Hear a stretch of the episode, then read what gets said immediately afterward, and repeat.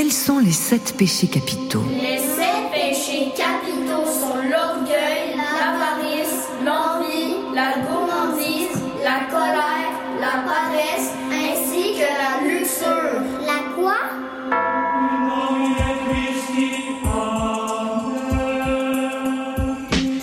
Vice et vertu des sept péchés capitaux. Une émission signée Francis Legault et présentée par Anne Dorval. Production des médias francophones publics. Radio France, RTBF, Radio-Télévision Suisse. Radio-Canada.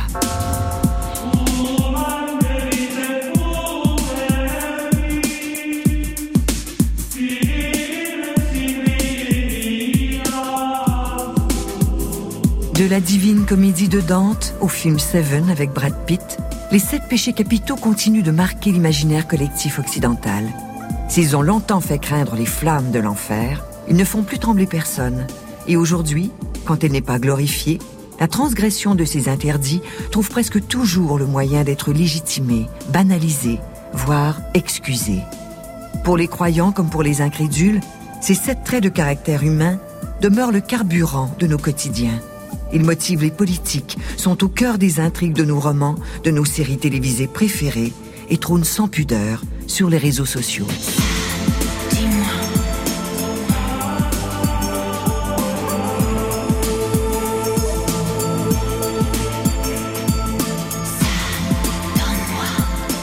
Le dessinateur Philippe Gueluc. Alors, j'ai pas été élevé dans cette culture-là, mais tout ce qui contient le chiffre 7 me fait penser aux nains de Blanche-Neige, d'une part, et euh, les péchés capitaux, je les vois un petit peu comme ça, comme des petits bonshommes euh, maléfiques qui rentreraient du boulot en sifflotant. Euh, j'ai toujours du mal, mais ça c'est euh, le point commun entre les nains de Blanche-Neige, les sept péchés capitaux et les légumes qu'on met dans la préparation du couscous. C'est de arriver à les dire tous les sept sans en oublier un seul. Je sais que je les connais tous les sept. Alors, nous avons la colère, la paresse, l'envie, la luxure, la gourmandise, l'orgueil. C'est terrible. Alors pour les légumes du couscous, il y a les oignons, les, caro les carottes, les, euh, les pois chiches, la tomate, la, courgette euh, et, le chou, chou de Bruxelles donné par la maman de mon boucher arabe à Bruxelles. Et, et je, je, cale à 6. Et donc le septième, je sais plus lequel c'est. Ça doit être euh, la perte de mémoire. Non, c'est pas un péché capital. Hey ho, hey ho, on rentre du boulot. Hey ho, hey ho, hey ho, hey ho. L'écrivain Arthur Dreyfus. Les péchés, euh, ça évoque euh, à la fois notre euh, notre trésor et notre euh, damnation. Euh, notre trésor parce que sans péché la vie serait bien terne, mais notre damnation parce que euh, parce que c'est triste de devoir inventer des péchés pour réguler la vie humaine. Je pense à une phrase que j'aime beaucoup euh, de Bataille qui dit euh, le sexe sans péché est, comme un œuf sans sel. La vie sans péché est comme un œuf sans sel. J'ai l'impression que les plus grands pécheurs sont aussi les plus grands croyants parce qu'ils connaissent le spectre de tous les péchés qu'ils peuvent renverser.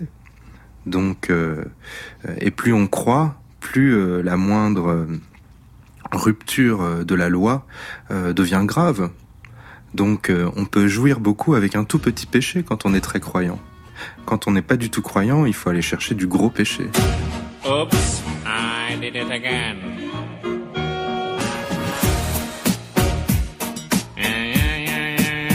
L'écrivaine Laure Adler. Ça évoque quelque chose de très archaïque qui n'a peut-être plus cours aujourd'hui. Ça évoque quelque chose de, de religieux. Euh, ça évoque quelque chose d'interdit et ça évoque quelque chose de répréhensible moralement. Ça fait envie ou c'est juste désuet pour vous? Moi, ça me fait pas tellement envie. Euh, je fonctionne pas comme ça. Euh, J'aime pas forcément les transgressions des interdits, ça me paraît plutôt désuet, mais je pense que ça reste comme une espèce de forme primitive d'appartenance à nous toutes et à nous tous. Par contre, on les connaît, ces sept péchés. Mais le mot péché, déjà, ça m'ennuie, moi.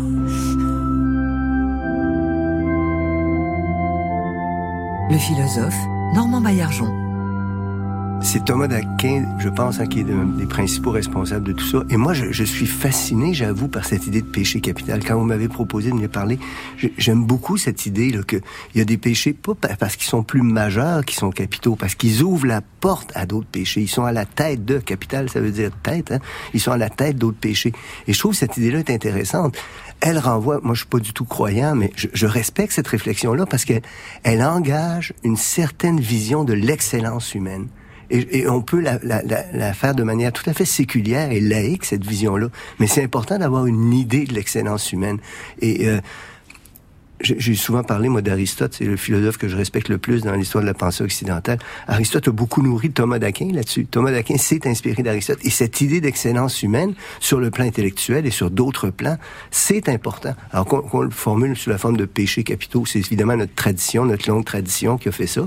Mais je ne suis pas hostile à cette idée d'une réflexion sur des vertus qui font l'excellence humaine et qu'on doit nourrir et cultiver. Pas du tout hostile à ça le réalisateur Patrice Lecomte. Ce qui est assez curieux avec les péchés capitaux, c'est que ils sont tous ou presque tous des, des qualités qui viennent des péchés quand on les pousse à l'extrême. Je veux dire par là que être gourmand, c'est pas c'est pas mal de faire honneur au plat qu'une maîtresse de maison a préparé avec amour, etc. Donc c'est bien d'être gourmand. Mais si on est trop gourmand, ça devient un péché capital. Et la luxure, c'est pareil, euh, c'est la sensualité, c'est agréable, mais si on, on, plonge dans la luxure, d'un seul coup, ça devient un péché capital. Donc je suis toujours un petit peu troublé par les hum, ces péchés capitaux qui nous guettent, alors qu'au départ, c'est des choses qui sont pas mal. C'est pas mal d'être parfois en colère. Si on est en colère en permanence, c'est insupportable, et puis c'est vraiment dégueulasse pour l'entourage. Je crois que le seul péché capital qui est intolérable dès la première seconde, c'est l'avarice. Parce qu'on ne peut pas être euh, joliment avaricieux un peu et puis que ça devienne un péché capital. Non, l'avarice, c'est un truc absolument dégueulasse, nul, donc il faut éviter ça euh, d'emblée. Mais euh, la paresse, la paresse, c'est c'est pas mal au départ de glander un peu. Moi, je, je, je suis hyperactif, euh, donc mes moments de paresse, ils sont rares, mais, euh, mais j'aime bien quand, quand je trouve euh, le moment de souffler, de rêvasser, de m'installer sur un canapé ou une terrasse de café, de regarder les gens, de rien faire. C'est ça la paresse, c'est de rien faire. Mais si on pousse, encore une fois, apparaissent euh, dans ces derniers tranchements, ça devient euh, odieux. Quelqu'un qui se transforme en limace en permanence et qui fait rien et qui, qui a du goût à rien, qui a de l'enthousiasme pour rien, de l'énergie pour rien, c'est insupportable. Mais la paresse au début, c'est délicieux.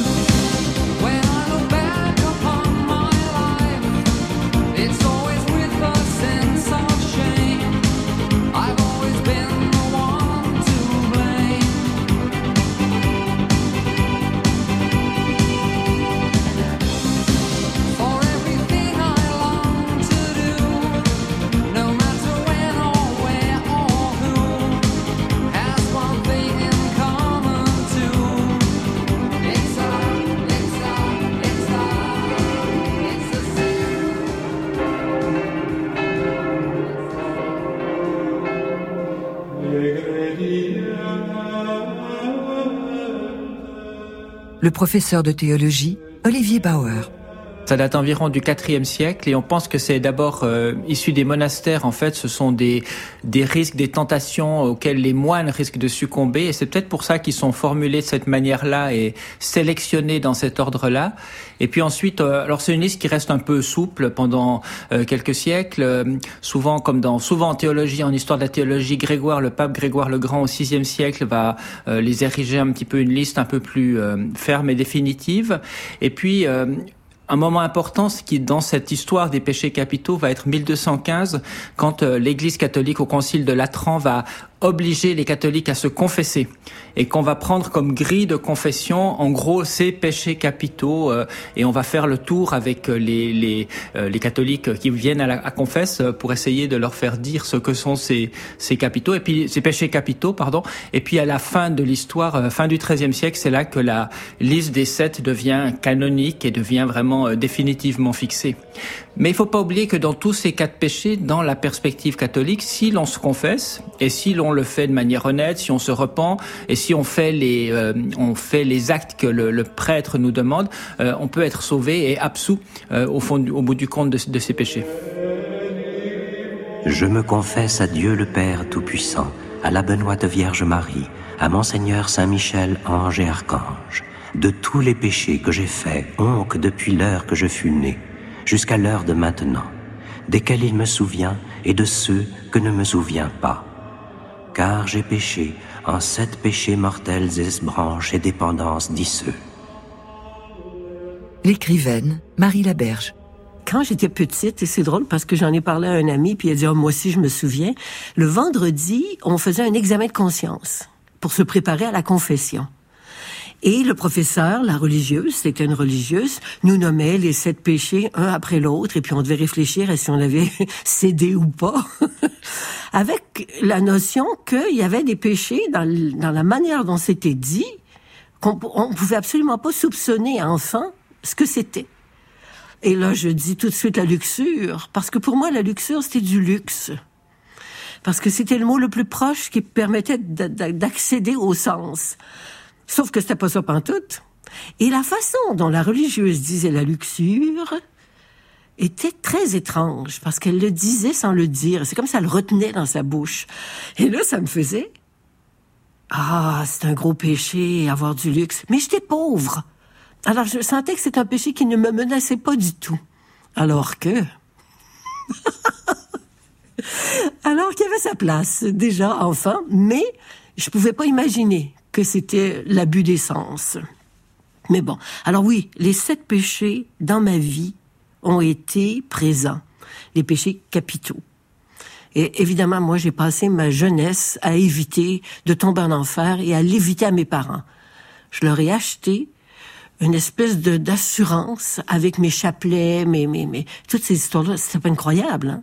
Mais avec un certain nombre de messes, de chapelets, de confessions, de communions, on pouvait arriver à acheter le ciel à ses parents même s'ils mouraient en état de péché mortel.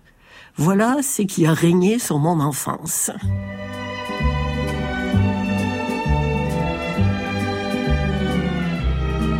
Dans son film Amarcord, le réalisateur Federico Fellini évoque avec malice ses souvenirs de confession adolescente. Confesse-toi bien. Et dis-lui que tu es un vaurien. Oui. Que tu fais enrager tes parents. Oui. Tu réponds mal. Oui. Et que tu blasphèmes. Dis tout, tu as compris Dis-lui tout. L'écrivain et académicien Daniela Ferrière. C'était toute une orchestration à aller à la, à la confesse. Et on était, on se mettait en rang, on allait à l'école d'abord. C'était le jour, on était content parce qu'il y avait rien à faire. Et ce jour-là, parce qu'on est nombreux, on se rendait à l'église et toute l'église était pleine et il y avait trois ou quatre prêtres et, qui nous passaient. Et d'abord, on pouvait choisir son prêtre, c'est-à-dire euh, il y avait un déplacement pour s'arranger pour aller devant tel prêtre. L'information courait et que c'était un prêtre beaucoup plus facile et qu'il n'était pas sourd d'ailleurs. D'ailleurs, c'est le premier. Parce qu'un prêtre qui sourd, qui hurle et que tout le monde entend votre péché, c'est pas, c'est pas bon. D'ailleurs, il faut aller à un prêtre qui, qui est un jeune prêtre. J'avais jamais compris euh, comment ça se fait qu'un prêtre puisse écouter toute une journée des enfants qui répètent les mêmes péchés parce qu'on se les passait. Et entre nous et disons tel péché c'est pas accepté. Et attention ça marche pas. Le prêtre peut être fâché. Il, il, non seulement il, il vous croit pas il commence à douter de votre sincérité. Et si vous mettez trop de péchés extrêmement véniels dans la corbeille il commence à se douter que vous êtes un petit pervers quelque part et se toucher était un péché assez, assez important. Le prêtre, et d'ailleurs c'est lui qui vous le suggérait souvent. Est-ce que, est-ce que tu te touches?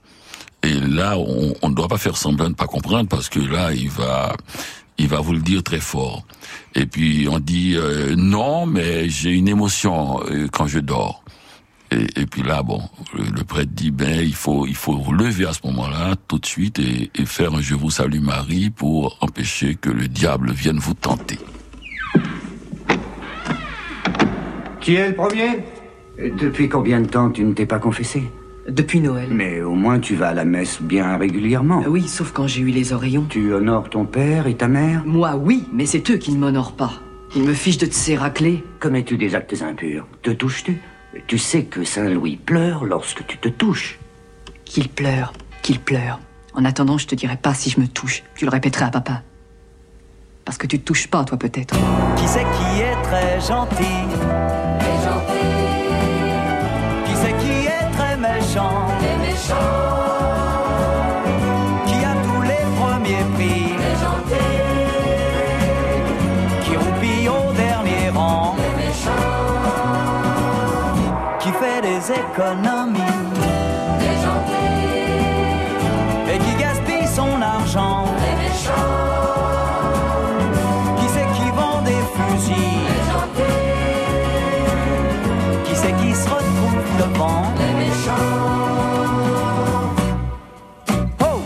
Des péchés capitaux trouve aussi son équivalent dans le judaïsme et l'islam.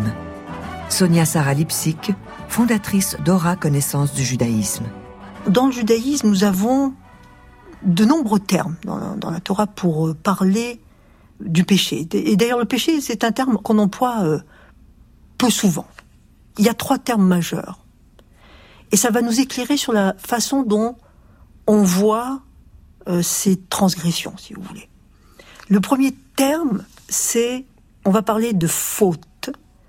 Euh, je le dis en hébreu, het, qui vient d'une racine qui veut dire manquer sa cible. Donc c'est extrêmement important.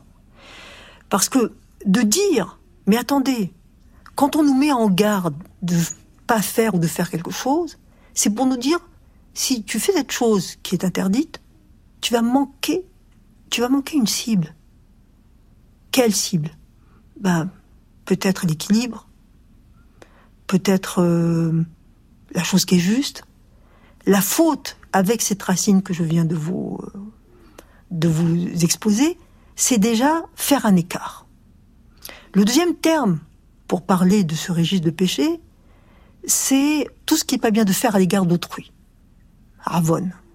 Et le troisième, et c'est seulement là peut-être qu'on parle d'un péché, d'ailleurs on dit en hébreu pécha, c'est la rébellion totale à l'égard euh, du Créateur.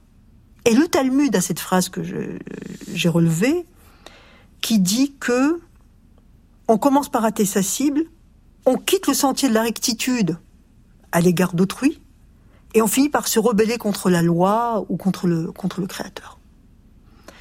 Donc déjà, on va désamorcer la violence du mot péché en la mettant à la dimension humaine.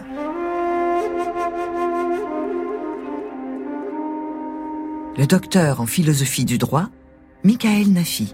Dans les traditions islamiques, il y a une idée de, de péchés capitaux. Alors là où ça se complique, c'est que c'est sur le nombre. Alors, on peut trouver dans différentes sources des références à des nombres qui varient. 7, allant même jusqu'à 70 d'ailleurs. eh bien, dans un hadith, il y a spécifiquement une référence à sept péchés capitaux. Et le terme qui est utilisé pour capitaux, c'est grand, kaba'ir. Donc ce sont en fait, euh, c'est l'idée que ce sont des péchés qui sont plus élevés que d'autres, plus graves que d'autres.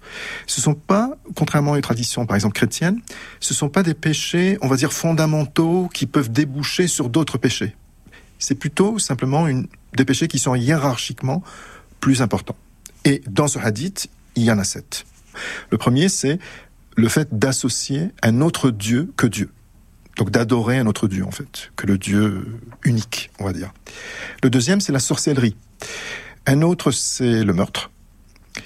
Il y a aussi un autre qui est très important aussi d'un point de vue social, qui est l'usurpation de biens des orphelins. Vous avez également l'usure, ça c'est un, une chose extrêmement importante. L'usure, c'est le fait de pratiquer de l'intérêt, de prêter de l'argent à quelqu'un et de rajouter de l'intérêt. Et enfin, le fait d'accuser de manière euh, fausse une femme vertueuse d'avoir forniqué. Alors, quand on regarde cette liste, je pense que ce qui est frappant, surtout quand on les compare à d'autres traditions comme la tradition chrétienne, c'est que ce sont des péchés euh, qui ne sont pas d'un ordre individuel et psychologique uniquement. Hein, quand on regarde les péchés capitaux euh, la chrétienté, hein, ça renvoie à la personne, des choses que la personne elle-même ne devrait pas faire pour elle-même, on va dire déjà. Dans les sept capitaux que j'ai énumérés, on voit que c'est la dimension sociale qui est importante.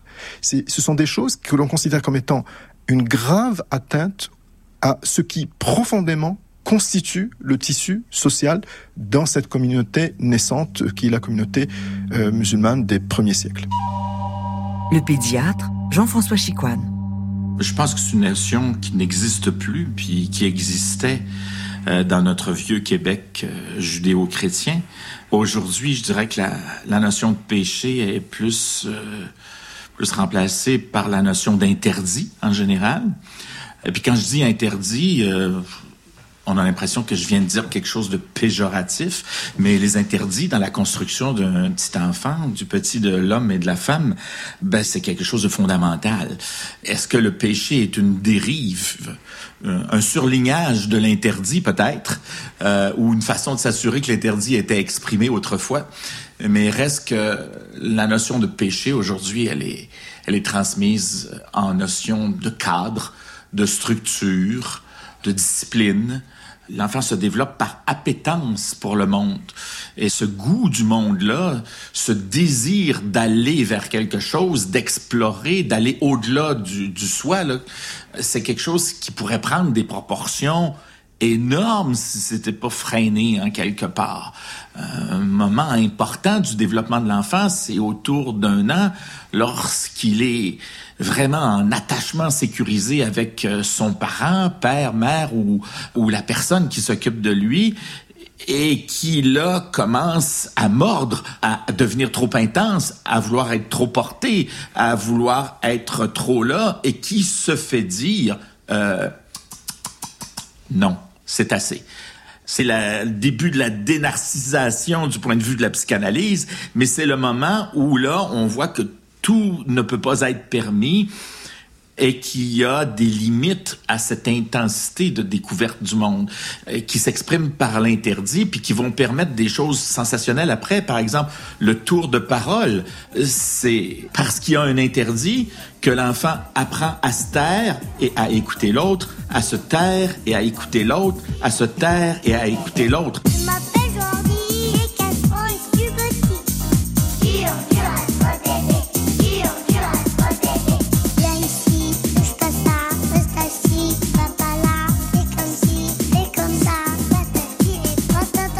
Jean-François Chicoine. J'ai vu beaucoup dans ma vie des enfants immoraux parce qu'ils avaient été trop blessés. Et malheureusement, ceux qui ont des troubles de conduite, de comportement, euh, qui ont été négligés, agressés et tout, euh, euh, vont toujours continuer de confondre cette notion de bien et de mal parce qu'ils auront été élevés souvent dans le mal et qu'un enfant qui est élevé dans l'anxiété, dans l'agressivité, dans la tristesse, dans la négligence, est un enfant qui construit ce qu'on appelle ça un modèle opérant, qui construit sa vision du monde sur quelque chose qui est délétère, qui est négatif, et qui finit malheureusement par le rechercher pour se conforter. Et pour certains enfants, le rêve, il est noir, il est sombre, et ces enfants-là vont avoir tendance à reproduire en fait euh, des choses ou des éléments ou des comportements délétères et ils vont plutôt choisir l'ombre que la lumière, euh, pas intentionnellement parce qu'ils ont été habitués de cette façon-là. Et en quelque part, c'est là que ça devient normal que que les autres expriment euh, ben, des cadres, une grammaire du comportement qui passe par des territoires euh, défendus qu'on peut appeler ou pas des péchés. Moi, je pense qu'on n'est pas si bon que ça, personnellement. Puis que c'est l'amour, la sécurité affective, le langage, l'imagination et tout qui nous rend bons. L'humoriste et chroniqueur de RFI, Maman. Comme je viens du, du Niger, qui est un pays musulman, euh, le- le- l'islam, euh, le christianisme, le judaïsme, ça vient du même coin. Donc les sept péchés capitaux sont vus au Niger de la même manière qu'ils sont vus au Canada, en France, c'est mauvais. Faut, faut, faut faire attention aux péchés euh, capitaux. En grandissant, on, on sait à la maison qu'il y a le bien et le mal. Euh, faut pas faire du mal aux gens, faut pas être orgueilleux, faut pas être avare, euh, faut pas s'énerver euh, quand euh, la maman euh, te donne des ordres, fais pas ci, fais pas ça, parce que ça c'est très difficile, parce que les mamans, les mamans euh, nigériennes, les mamans africaines sont tout le temps euh, dans le dos euh, des enfants euh, à nous dire fais pas ci, fais pas ça, ne sors pas ci, ne sors pas ça, et à, à la longue même ça devient, c'est en Afrique tu es l'enfant de ta maman, mais l'enfant de tout le quartier. Donc c'est tout le quartier qui te surveille. On a tous des tontons partout, euh, le voisin, la voisine. euh, euh, on- dès que tu marches, on sait tu es le fils de qui. Donc euh, tu peux pas faire des bêtises parce que le tonton qui est le voisin t'a vu et il va t'engueuler, il va te ramener à la maison, il t'a puni et ton papa va dire merci de l'avoir puni, mais je vais le punir maintenant. Donc tu es puni deux fois. C'est pire que Big Brother. Euh, bah, C'est c'est Big Brothers. On a des grands frères partout. En même temps, c'est bien. L'auteur britannique Ken Follett. Mes parents étaient très religieux et quand j'avais peut-être 14, 15 ans, j'ai commencé à demander des questions de mon père. Pourquoi tu crois ça? Pourquoi tu es tellement certain que chaque mot du Bible est vrai? Mais- pourquoi? Comment tu sais ça? Et c'est difficile pour un jeune homme, un garçon, parce que vous avez un conflit avec vos parents au sujet qui est pour eux la chose la plus importante. Quand vous étiez jeune, le péché qui, qui vous troublait le plus, Ah, je, je me souviens pas d'être troublé, sauf que il y avait une péché que j'ai énormément voulu faire avec euh, ma petite amie. Et ce qui m'a concerné, c'était est-ce que elle va me permettre ou non? Donc, euh, franchement, c'est c'est curieux ça, parce que l'Église vous donne, what's the word for guilt? culpabilité. culpabilité, le sens de culpabilité. L'Église vous donne ça. Euh, surtout si vous êtes enfant dans une famille religieuse. Mais moi, je n'aime pas euh, une liste de règles parce que, à mon avis, on n'a pas besoin de ça. Quand on est tenté de faire quelque chose de mauvais, on le sait. On le sent dans le cœur. Bonjour, monsieur le curé. Bonjour, je viens me confesser. Amen. Marie Laberge. C'était tout un système de tu as mal fait, je te punis, tu te repens. L'humilité était la grande vertu imposée par la religion. J'ai pas beaucoup aimé ça, parce que je le confondais avec l'humiliation. C'est une chose que les Québécois ont peut-être euh, confondu longtemps. Alors, c'est ce qui a fait à un moment donné, je crois, que la religion a pris le bord sérieusement. Et pas un peu, et brutalement.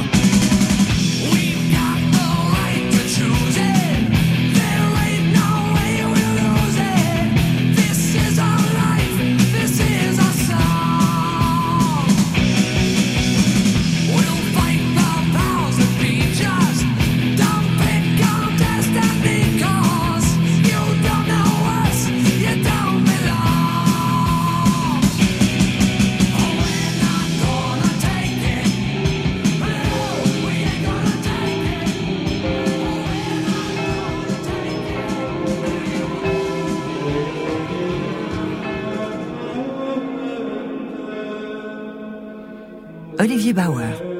Penser que cette liste des sept péchés capitaux a servi, disons, de, de guide moral pour euh, un comportement, mais surtout, je pense que c'est ce qui est important, c'est que ça a permis de débusquer les, endroits où, selon l'Église catholique, des personnes avaient transgressé cette morale. Et c'était vraiment dans cet ordre. On demandait aux gens d'abord est-ce que vous avez commis un péché d'orgueil, est-ce que vous avez commis un péché d'avarice, est-ce que vous avez commis la luxure, est-ce que vous avez commis la gourmandise, etc. Et ça permettait de donner un peu du corps, de la chair à, des l'idée de dire quand est-ce qu'on est en faute, c'est extrêmement difficile souvent de se dire euh, là on avait quelque chose de concret, un ordre dans lequel on pouvait euh, investiguer et ça, le prêtre faisait vraiment cette liste-là? Oui, alors dans la, la confesse, c'était la, la, manière de guider euh, l'interrogatoire, j'allais dire. Donc on, on, avait cette liste. Et puis pour chaque cas, ensuite, il y a des pénitentiels qui indiquaient la pénitence. Et donc le prêtre, comme un magistrat, comme un juge, avait son pénitentiel.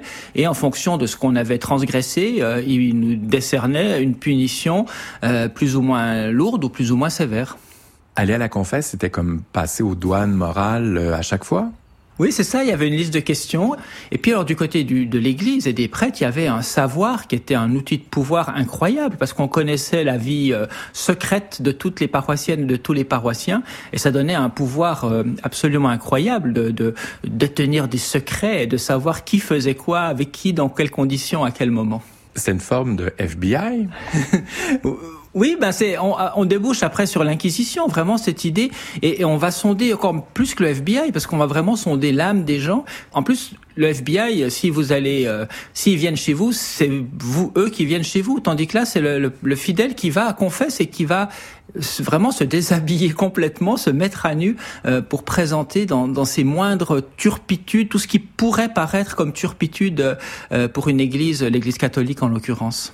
Je pense que cette doctrine des péchés capitaux, mais globalement mise avec une vision euh, chrétienne où on a tout de suite depuis Augustin au IVe siècle pensé que l'être humain était fondamentalement mauvais, incapable du bien, et ça s'est prolongé à la réforme du côté protestant. Euh, et cette idée-là, ça a profondément marqué un, un, une sorte d'inconscient collectif de l'Occident. Plus besoin de somptueux confessionnaux pour tout connaître de la vie privée de ses ouailles. Afin de conserver ses citoyens dans le droit chemin, la Chine a trouvé mieux c'est ce qu'on apprend dans le documentaire Ma femme a du crédit social. Chronique de Dorothée Barba sur France Inter. Sébastien Lebelzik est un journaliste français installé à Pékin depuis plusieurs années. Il est marié à une chinoise qui s'appelle Lulu. Et pour nous montrer comment fonctionne ce crédit social, il a filmé son épouse pendant plusieurs mois. Lulu est franchement patiente et sympa avec son journaliste de mari. Tu filmes tout le temps on va se filmer comme ça pendant un an, t'es d'accord? Mais j'ai pas de vie privée là après. On n'a pas de vie privée de toute façon. Mais non, tais-toi. Se taire en Chine, c'est plus qu'une habitude. C'est un mode de survie. A priori, chez moi, il n'y a pas de caméra espion, mais parfois il y aurait vraiment de quoi devenir paranoïaque. En Chine, on compte au moins une caméra pour deux habitants. Il y en a partout. Ajoutez à cela des applications sur les téléphones portables qui traquent le moindre déplacement, le moindre achat. La surveillance est absolue. Prendre le métro, acheter à manger, choisir un livre, tous les actes du quotidien sont archivés par une grande moissonneuse numérique et la récolte de ces données est faite par le régime chinois. Lulu, consommatrice connectée, a à cœur de voir son crédit social augmenter. Il est à 752 au début du documentaire. Alors si par exemple elle traverse la rue au feu rouge, grâce aux caméras et à la reconnaissance faciale, elle verra cette note dégringoler, sans compter la honte de voir son visage s'afficher sur un écran dans la rue à côté du passage piéton en question. Si elle garde une note suffisamment haute, elle peut réserver une chambre dans certains hôtels sans payer de caution et ça peut également faciliter son obtention de visa pour des vacances à l'étranger. Est-ce que le point de vue de Lulu face à ces technologies va évoluer au fil du documentaire? Oui, au début, elle voit pas tellement où est mal, hein, puisqu'elle n'a rien à se reprocher. Petit à petit, elle prend la mesure de ce que représente ce modèle de société, ou en tout cas, elle ose le dire face caméra. Ils sont en train de nous manger les cerveaux et on est en train de nous former comme des robots, on peut dire. Son documentaire est très précieux parce qu'il rend concret et accessible un sujet compliqué et ô combien important. Il illustre, grâce à Lulu, ce que signifie le totalitarisme numérique. Michael Nafi. La question des limites dans une société est une question en fait qui reste d'actualité. Par exemple, Anna Arendt, une philosophe euh, allemande qui a vécu aux États-Unis, parle des lois comme étant les murs de la cité. C'est-à-dire qu'en réalité, la loi, ça permet de délimiter le cadre même de la cité, à l'intérieur de laquelle les acteurs ont une certaine liberté d'agir, bien sûr. Mais il faut des murs. voilà. Et donc, je dirais qu'il y a un peu cette idée-là qui se retrouve justement dans les hudud. On peut les regarder uniquement sur le plan de la contrainte. C'est quelque chose qui va nous empêcher d'agir. Mais moi, euh, même si on met l'islam de côté deux minutes, je pense qu'on est arrivé aujourd'hui, justement, dans l'actualité, je dirais actuelle, à peut-être se poser des questions sur l'absence de contraintes et l'absence de limites.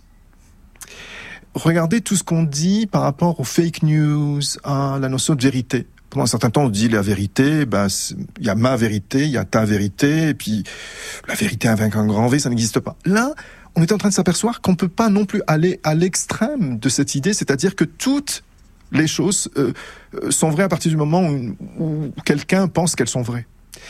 Et donc, si je reviens à cette idée de, encore une fois, de mur que constituent les lois dans la cité, cette idée de Hannah Arendt, eh bien, on s'aperçoit que on a enlevé les murs et du coup, on est un peu perdu. Donc, c'est pas.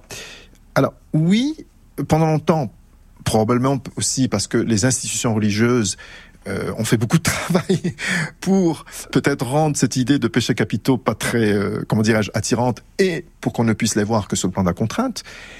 Mais quelque part, une cité ne peut pas, une communauté ne peut pas exister sans qu'il y ait un certain nombre de règles qui soient au moins, euh, comment dirais-je, pas juste admises, mais en tout cas qui fassent consensus à l'intérieur de la cité. Parfois, les règles, les interdits, les répressions deviennent trop sévères, trop étouffants. Et il arrive que les murs des cités volent en éclats. Comme lors de la Révolution française, la Révolution haïtienne, le soulèvement du ghetto de Varsovie, le printemps arabe, ou encore le très emblématique mai 68. Le journaliste Jean-Claude Bourret, en direct des barricades avec Jean-Pierre Elkabach, sur les ondes de France Inter. Oui, en direct. Vous êtes sur l'antenne. Eh bien, écoutez, Jean-Pierre Elkabach, c'est absolument extraordinaire ce qui se passe ici. Nous sommes en plein boulevard Saint-Germain et trois fois les manifestants ont chargé les CRS, trois fois les CRS sont reculés. Et maintenant, en direct, comme vous le disiez tout de suite, les CRS chargent. Je suis en plein dans la charge des CRS, ils contre-attaquent tandis que les pierres volent autour de nous, que les grenades explosent. C'est extraordinaire ce spectacle. Mais je fais très attention, excusez-moi si je suis un petit peu essoufflé parce qu'on est obligé de courir, de faire attention aux pierres qui tombent de tous les côtés. Voilà une pierre qui tombe juste à côté de moi. Les, gaz sont lâchés, ce ne sont plus des gaz lacrymogènes. ce sont des gaz. Ce sont des gaz asphyxiants. Alain Gasmar, au micro de Pierre Feuilly. Donc, manifestation sur le boulevard Saint-Michel. Au cas où cette manifestation serait interdite par la préfecture de police et que les forces de police s'opposent au déroulement de la manifestation, quelles sont les consignes que vous donnerez à vos militants? Pour nous, il est interdit d'interdire. L'auteur et neuropsychiatre Boris Cyrulnik. L'interdit a une fonction circuitante, structurante. S'il n'y avait pas d'interdit, on serait soumis à la pulsion. Et le mai 68, qui a dit euh, il est interdit d'interdit, cette phrase est un grand crime parce que dans les sociétés et dans les moments sociaux interdits, c'est-à-dire les effondrements socioculturels pendant les guerres ou après les guerres, on voit que ce qui surgit, c'est la pulsion sans contrôle. Au début, les armées se tiennent bien, il y a des ordres, il y a l'intendance qui suit. Dès que l'armée est désorganisée, la violence extrême apparaît. Les soldats rentrent dans les fermes, se servent, et s'il y a une femme, ben, ils se servent aussi c'est la pulsion. Donc je pense qu'il n'y a pas de culture sans interdit, que l'interdit structure l'affectivité. Je ne peux pas me permettre n'importe quoi, alors que s'il n'y a pas d'interdit, seul compte ma pulsion, j'ai le désir de cette femme, je lui saute dessus, et si je suis plus fort qu'elle, je lui tords les bras, je la menace et je la viole sans aucune culpabilité. Donc c'est un crime d'avoir dit qu'il fallait interdire les interdits on a confondu interdit et empêchement. L'empêchement, c'est une ne peut rien faire. Alors que l'interdit, c'est tu peux faire, mais pas n'importe comment. C'est bien d'avoir des désirs. Ça veut dire que tu es vivant, t'aimes la vie. C'est bien. Mais tu peux pas les exprimer n'importe comment. Si tu exprimes tes désirs n'importe comment, c'est l'autre qui va payer. C'est interdit.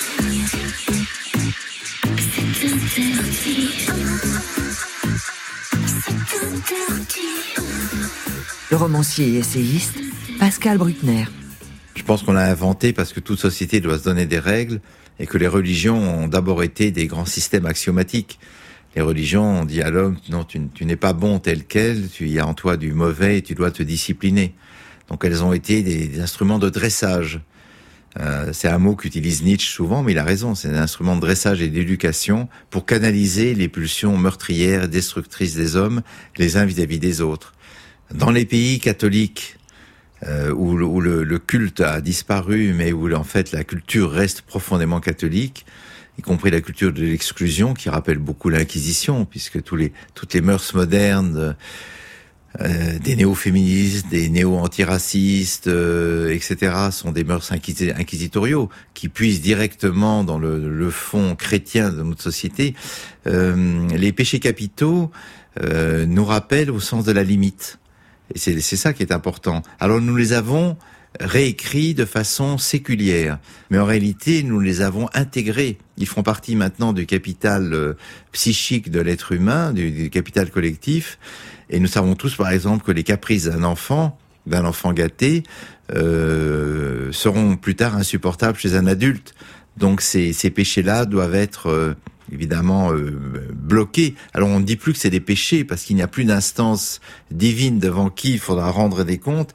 Mais l'instance à laquelle nous devons rendre des comptes, c'est les autres. C'est la famille, c'est les amis, c'est l'époux, c'est le partenaire et, et c'est la société en général.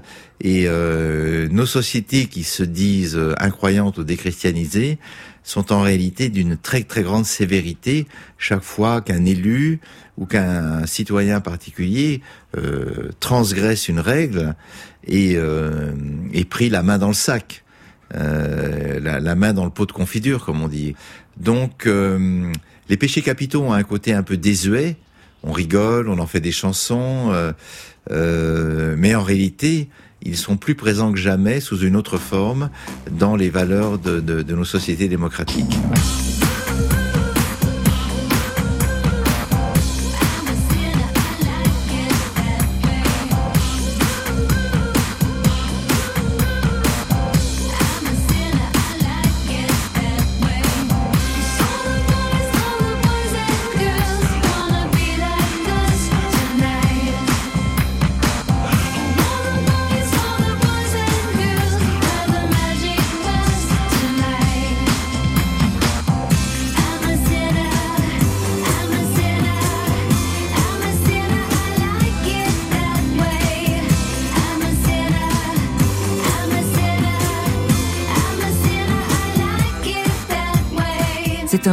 Pleinement que les lycéens Yann, Karen et Ludivine portent aujourd'hui sur les sept péchés capitaux. La notion de péché capital, euh, ça montre la rupture entre les anciennes sociétés et notre société moderne. Ça, ça peut être la colère, mais ça peut être aussi d'autres péchés tels que euh, la gourmandise, l'envie, euh, la paresse. En fait, c'est des, c'est des choses qui maintenant sont acceptées, acceptables, parce que, à mon avis, à l'époque, la colère, en fait, ça devait être associé au diable, au maléfique, et donc euh, un rien de, colère chez une personne, ça pouvait provoquer euh, bah, d'énormes jugements de la part de la société, parce qu'à l'époque, la religion prenait une place très importante. Mais maintenant, bah, par exemple, quelqu'un euh, qui va être gourmand, bon, c'est c'est pas grave, justement, ça fait partie, par exemple, d'un plaisir. Quelqu'un qui va être en colère, ah bah oui, bah il a forcément une raison. Voilà, c'est maintenant, c'est beaucoup plus accepté. Les péchés, ils sont beaucoup plus acceptés en quelque sorte dans nos sociétés. Surtout, moi, le péché qui m'est euh, le plus évident, c'est la luxure. Parce qu'en soi, avant, l'adultère, les relations sexuelles avec n'importe qui, c'était vu comme un vrai péché. Il y avait énormément de femmes qui étaient brûlées, qui étaient tuées parce qu'elles avaient des relations hors mariage. Or que maintenant, c'est réellement, c'est normal.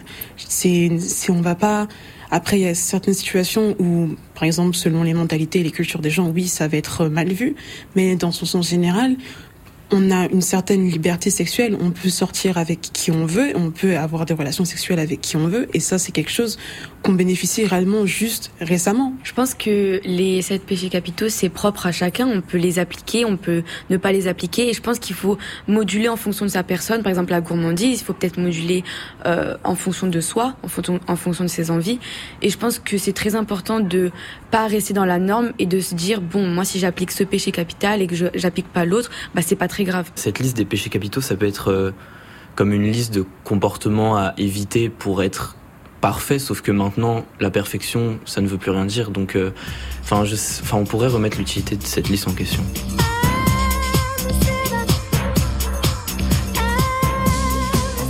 Philippe Geluc.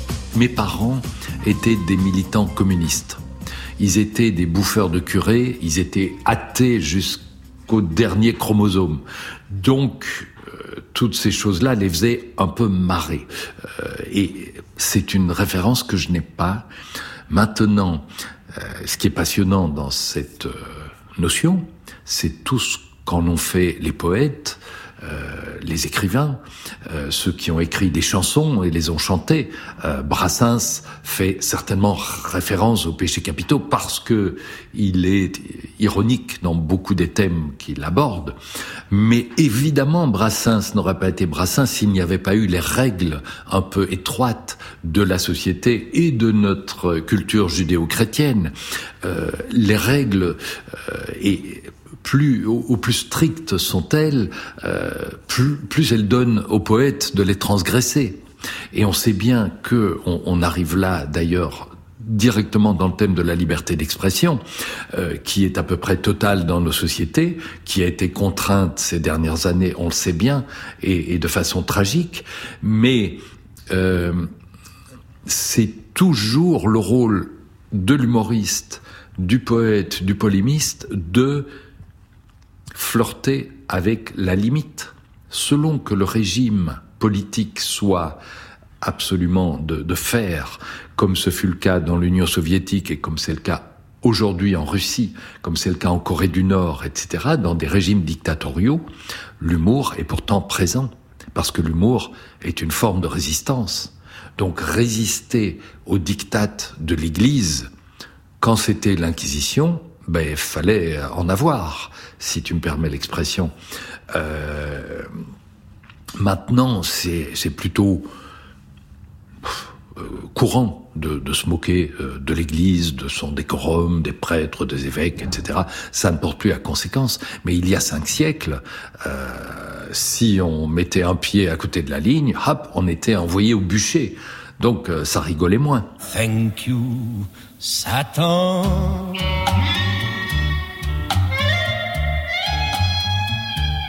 Au firmament des grands pêcheurs de notre époque figurent les rockstars. L'auteur du livre Les sept péchés capitaux du rock, Anne-Sophie Yann, je pense qu'il y a une, une, façon de regarder la rockstar dans, dans, dans, la mythologie donc du rock comme un dieu. C'est vraiment quand on dit mythologie, c'est un panthéon de, de, de, plusieurs groupes avec euh, plusieurs traits de caractère, mais aussi euh, c'est cathartique, je pense vraiment pour le, le public de euh, d'avoir en fait devant nous quelqu'un qui peut faire tout ce que nous ne pouvons pas faire. Non, nous ne pouvons pas arriver complètement bourrés au bureau. Nous ne pouvons pas euh, signifier des, des traits de cocaïne. Euh, de, sur le, de, sur le bureau de notre patron ou des choses que ça. C'est des choses que ça, la rockstar peut complètement se permettre. Nous n'avons pas des hordes de, de groupies a priori euh, qui nous suivent partout pour coucher avec nous. Je crois que c'est assez rare. En tout cas pas moi. Mais euh, mais ce qui est sûr, c'est que du coup, euh, peut-être que euh, dans notre société où où on est quand même assez réglé et heureusement d'ailleurs où on peut pas faire complètement n'importe quoi, bah, du coup de voir quelqu'un qui fait n'importe quoi, ça fait du bien. Et c'est le, concert de rock ou le, écouter de la musique, etc. Ça nous permet de nous échapper un petit peu de, notre quotidien et de et de, faire un peu exister toutes ces pulsions mauvaises qu'on a tous en nous. Enfin, on pêche tous, on n'est pas des saints. Et, donc là, tout d'un coup, elles peuvent exister finalement dans un cadre relativement sain pour nous, parce que c'est pas nous-mêmes qui nous détruisons, mais on voit quelqu'un se détruire et c'est terrible, mais ça fait du bien.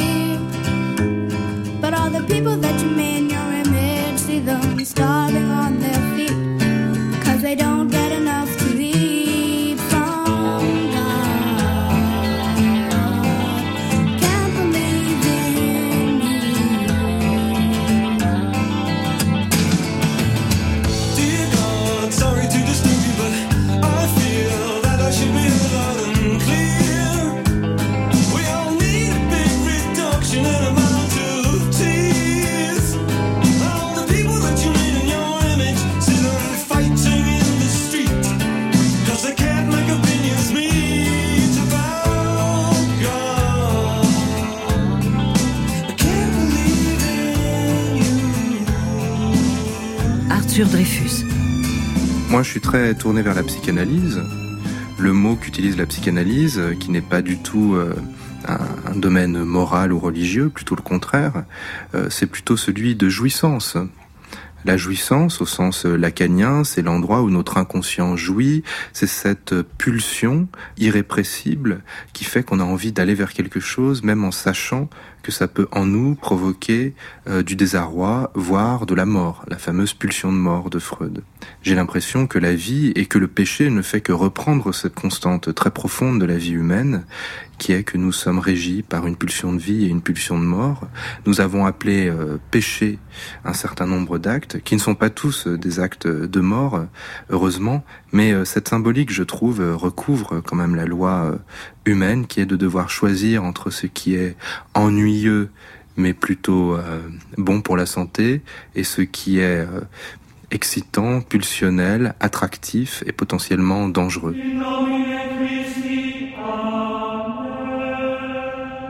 L'écrivaine Marie Laberge. Je pense que les sept péchés capitaux ont servi à faire un espèce de résumé des excès de la nature humaine qui pourraient devenir extrêmement pernicieux.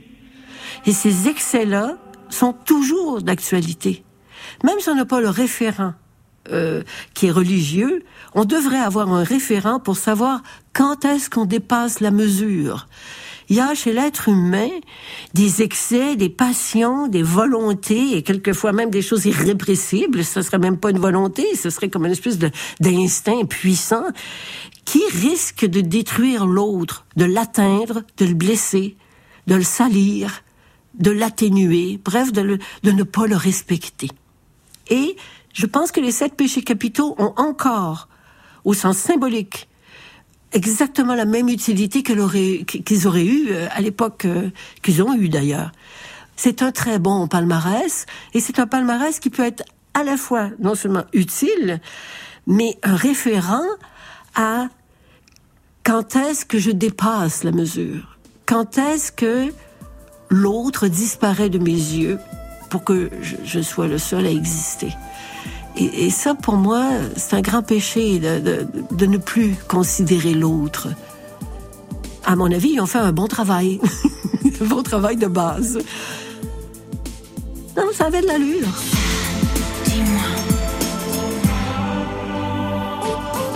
C'était Vice et Vertu des sept péchés capitaux, une production des médias francophones publics. À la recherche, Maude Paquette et Marie-Claude Paradis. À la technique, Patrick Knoop et Félix Tellier-Pouliot. À la recherche musicale, Alain Provencher avec une musique originale de Joseph Marchand. Aux archives de l'INA, Delphine André et Christelle Rousseau. Aux archives de Radio-Canada, Mario Bolduc. À la recherche et montage d'archives, Mathieu Beauchamp et Alexandre Sheldon. Narration, Francis Ducharme. Adjointe à la réalisation, Mathilde Delbracine-Baudry. À la réalisation post-production, Anne-Charlotte Desjardins-Lopez. Cette émission est présentée par Anne Dorval et signée Francis Legault.